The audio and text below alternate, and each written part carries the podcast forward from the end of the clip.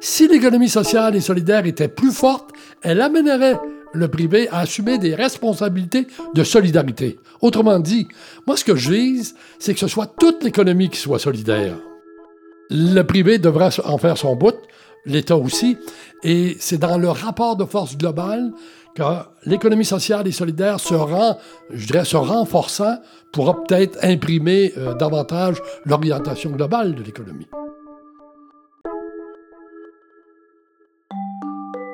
Président du conseil d'administration de la Caisse d'économie solidaire de 2006 à 2019, Gérald Larose assure maintenant le rôle de deuxième vice-président à la Caisse. Monsieur Larose se décrit en tant que militant originaire des cantons de l'Est, mais qui habite Montréal depuis plus de 40 ans. Nous avons invité Monsieur Larose pour avoir un meilleur aperçu du lien qui unit l'économie sociale et la lutte contre les inégalités au Québec. Ayant également présidé la Confédération des syndicats nationaux pendant 16 ans, M. Larose consacre sa carrière à la réalisation de meilleures conditions de vie pour les Québécois et les Québécoises.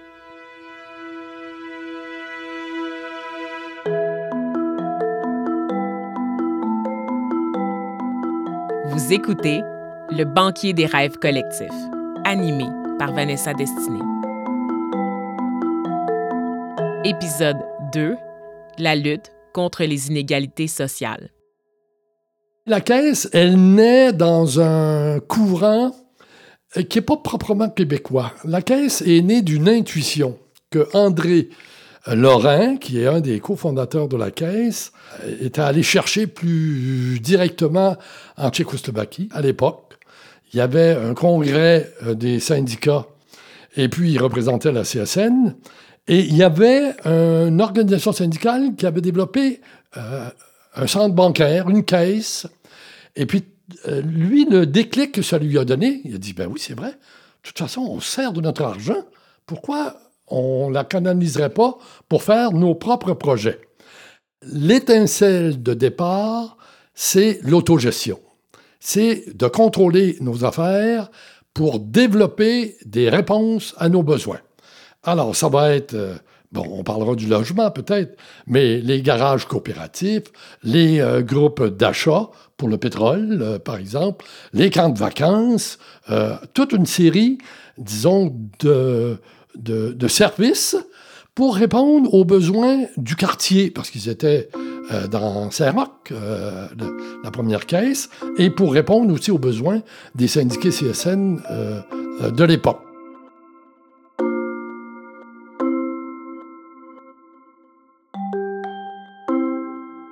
Nous avons également invité Françoise David, militante féministe qui a participé à la création du parti politique Québec solidaire en 2006.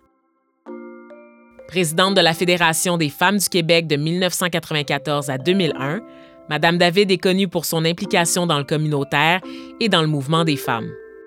La voici. Dès 1969, euh, je commence à étudier en service social, mais je commence aussi à travailler, particulièrement l'été, euh, dans le quartier Saint-Henri de Montréal. Donc, c'est le sud-ouest de Montréal, quartier euh, évidemment qui a subi depuis ce temps-là beaucoup de transformations, qui en, en bon français, c'est énormément gentrifié, ça veut dire embourgeoisé en français, euh, mais où il y a encore beaucoup de personnes pauvres. Mais à l'époque, on se parle donc des années 70, ce que je vois, c'est à la fois une pauvreté, euh, mais alors vraiment très, très, très grande. Il faut se rappeler que dans les années 60, il y avait encore des personnes au Québec qui vivaient dans des appartements sans eau chaude. Faut savoir ça, là, pour voir le chemin parcouru. OK? Bref, je suis consciente de tout ça, mais ce qui m'habite plus à cette époque-là, c'est pas encore le mouvement des femmes, euh, c'est vraiment les inégalités sociales.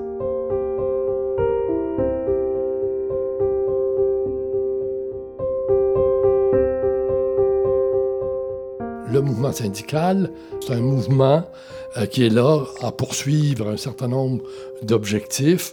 Et on, doit reconnaître qu'à la fin des années 60, début des années 70, euh, c'était un mouvement euh, social majeur qui a quand même euh, je dirais, permis aux salariés euh, de l'ensemble du secteur privé et du secteur public de partager mieux les richesses, d'améliorer sensiblement leurs conditions. Et n'eût été du mouvement syndical, je pense que plusieurs politiques publiques n'existeraient pas. Le mouvement des femmes au Québec a produit les CPE. C'est un exemple que je donne. Hein.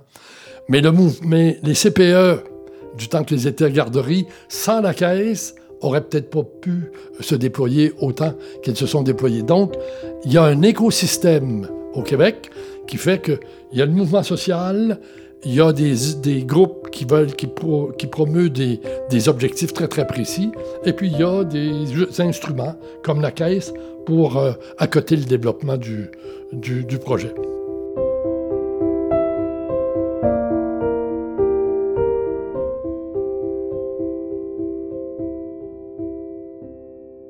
Alors que les gouvernements des Trente Glorieuses, effectivement, étaient davantage pas tous, mais davantage sociodémocrates. Je pense qu'on peut dire ça comme ça. À partir des années 80, il y a quand même des gros changements. On vit pas mal à droite, là.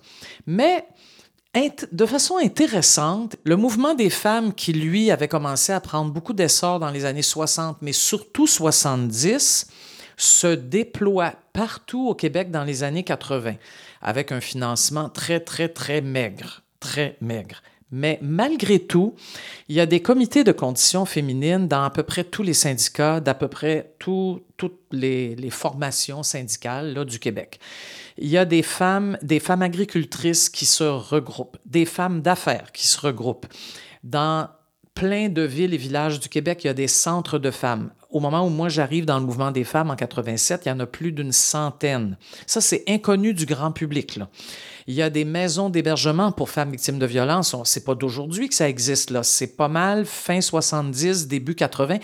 Ça se développe à vitesse grand V, euh, avouons-le, à cause de femmes militantes acceptant de gagner de très, très, très bas salaires avec aucun avantage social, là, aucun fonds de pension. Oubliez ça, le concept n'est même pas là. Mais il y a une ferveur. C'était assez hallucinant. Donc ça, ça a été quand même formidable.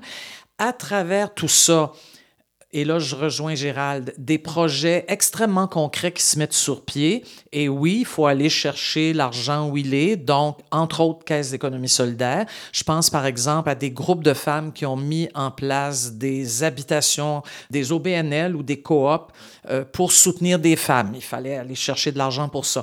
Des vestiaires, des comptoirs alimentaires, parce que la plupart des femmes qui venaient dans les centres de femmes vivaient sous le seuil de faible revenu.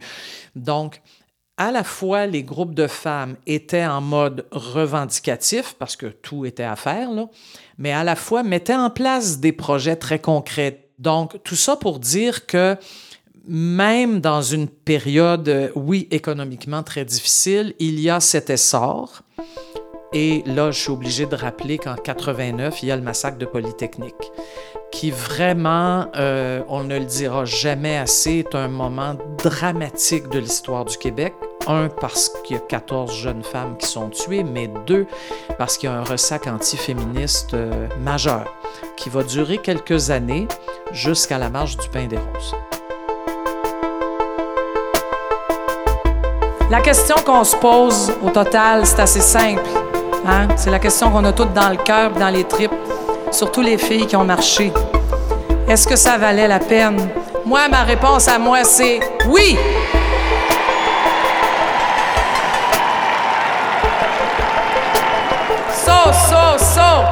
Solidarité! So, so, so! Solidarité! Entre le 26 mai et le 4 juin 1995, des milliers de personnes, majoritairement des femmes, ont participé à la marche du pain des roses. C'est Françoise David qui préside la Fédération des femmes du Québec à l'époque qui propose l'idée de la marche. Suite à cette manifestation, le gouvernement provincial s'engage à une hausse du salaire minimum et accepte aussi de mettre en place une loi sur l'équité salariale. Mais avant d'en arriver là, Entre la fondation de la Caisse en 1971 et la Marche du pain et des roses en 1995, ça brasse dans la société québécoise. Madame David fait partie de plus de 10 000 jeunes impliqués dans le militantisme qui se questionnent plus largement sur le système politique et économique dans lequel ils vivent. Il y a eu globalement une richesse euh, avec euh, une, je dirais, une répartition inégale, mais curieusement, avec un rétrécissement euh, des écarts pendant, pendant 30 ans. Et avec la grave crise du début des années 80, on va rappeler que le taux de chômage s'est multiplié par deux puis par trois dans certaines euh, régions. L'inflation euh, était à 8-10% les taux d'intérêt jusqu'à 22% les gens allaient chez le banquier avec la clé de l'auto ou la clé de la maison pour en disant je suis plus capable de payer. Donc ça a été une très très grave crise. Et puis, euh, je dirais une débandade au plan des finances euh, publiques, pas à cause que l'État en donnait plus, c'est parce qu'il en rentrait moins, parce que tout le système fonctionne avec, euh, disons, la, la, la croissance économique. Donc, au début des années 80, je dirais, c'est l'ensemble des mouvements sociaux qui a été mise en demeure de, réviser un peu les lignes euh, stratégiques, et y compris la caisse. Je dirais que le développement de la caisse euh, pour, disons, appuyer toutes les propositions, notamment au niveau du logement, c'est beaucoup au cours de ces, années-là, pour développer du logement en mode coopératif ou en mode OBNL, et puis, euh, en fait, euh, jusqu'à aujourd'hui, il y a quand même 780 euh, quelques coopératives à la caisse. Il y a 45 000 logements, disons, qui sont, je dirais, à la caisse indirectement. donc, ça a été une des contributions importantes pour permettre aux familles de revenus plus faibles de pouvoir se, se loger. Et ça a eu comme influence que les municipalités ont été obligées aussi de euh, s'ajuster et de s'impliquer aussi dans le développement euh, du parc euh, locatif. On est dans une crise immobilière à l'heure actuelle. Quand on se compare, disons, en Amérique du Nord, je dirais même s'il y a une, une, flambée ici, elle est moins forte parce que on a un parc important disons, de logements sociaux, que ce soit en coopérative, en OBNL, même en HLM, euh, même si ça se développe plus depuis au moins une trentaine d'années, l'ensemble met une pression sur le secteur privé, d'où l'importance de poursuivre, c'est-à-dire il faut avoir toujours plus euh, de, logements. Je rappelle, hein, le FRAPRU identifie qu'il y a un quart de million de familles au Québec qui sont encore mal logés.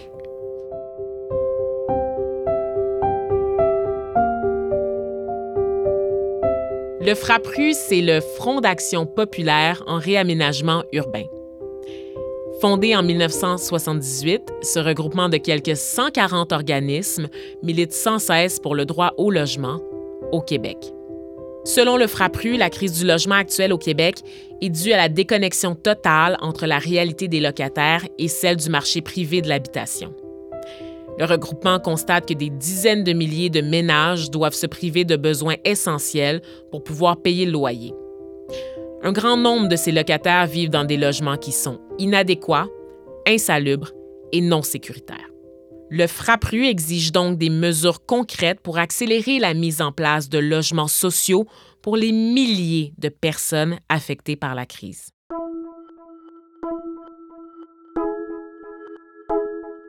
L'économie sociale, c'est à la mode, mais c'est pas nouveau. On le fait depuis très, très, très, très, très longtemps. Des, des gens qui, travaillent pour améliorer leur, euh, leur communauté, leur famille, euh, ça, ça existe depuis longtemps. C'est comme ça qu'on construit des, mosquées, c'est comme ça qu'on construit des, centres communautaires, c'est comme ça qu'on construit euh, la sécurité sociale là où le gouvernement ne peut pas intervenir ou refuse d'intervenir. Faïz Abouani est le fondateur de l'organisme à but non lucratif Brique par Brique, qui est basé à Montréal. Monsieur Abouani est un courtier immobilier, mais avec une vision d'économie sociale.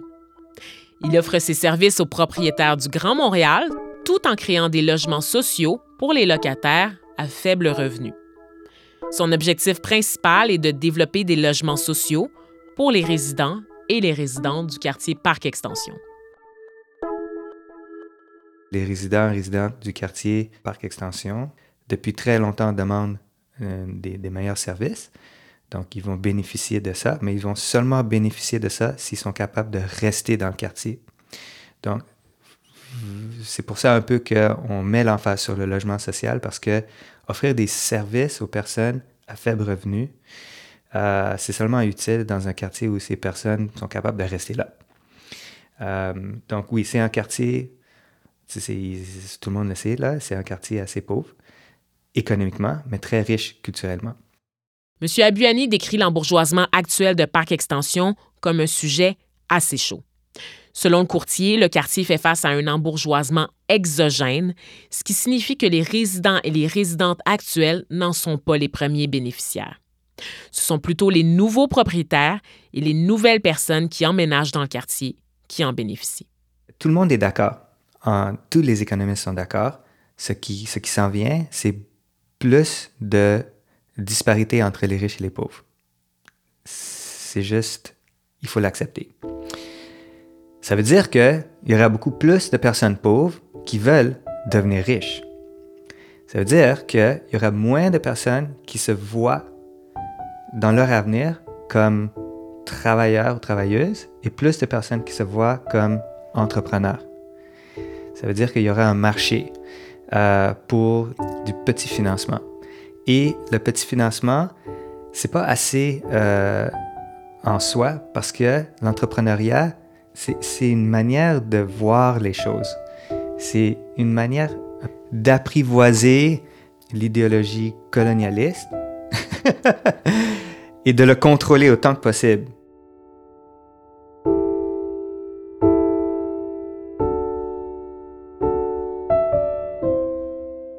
Dès que quelqu'un vient à la caisse, on ne regarde pas le bilan financier, on regarde où est-ce qu'il va aller, à quel besoin il veut répondre, et puis, est-ce qu'il y a du monde là-dedans pour qui veulent euh, y mettre euh, tout leur génie pour que ça marche?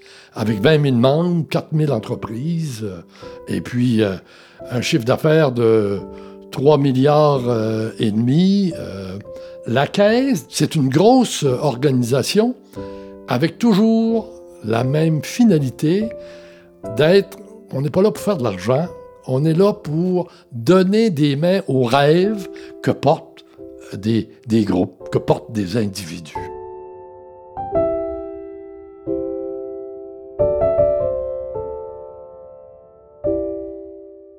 Euh, on a vendu nos obligations communautaires avec tout simplement juste une vision. Et c'était très, très, très difficile.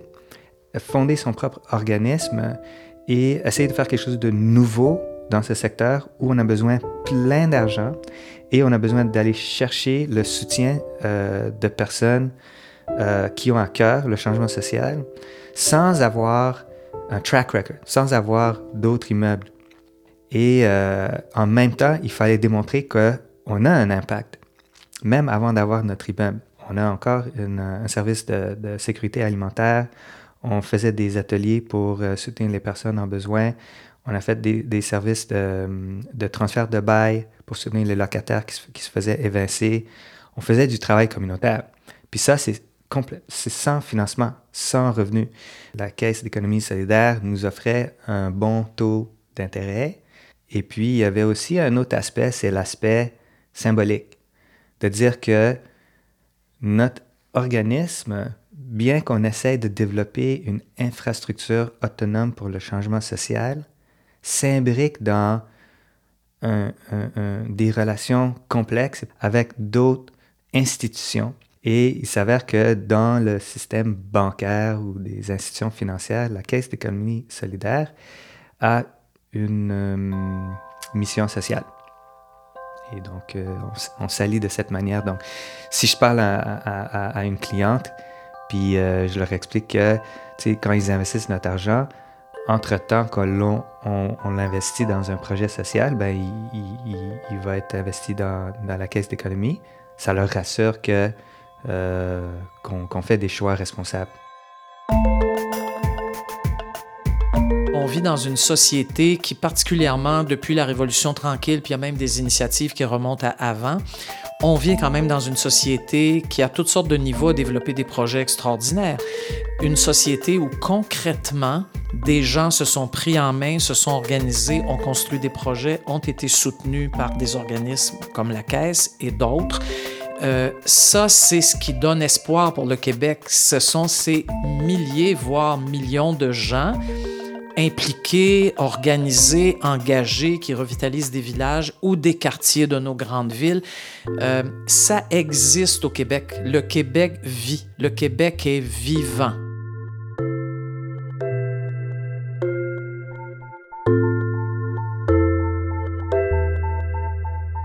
Un grand merci à Gérald Larose, Françoise David et Faïz Abuani pour leur participation. Dans le prochain épisode, nous aborderons le rôle de la Caisse dans la transition écologique avec Léopold Beaulieu, Brigitte Lamontagne et Laure Varidel.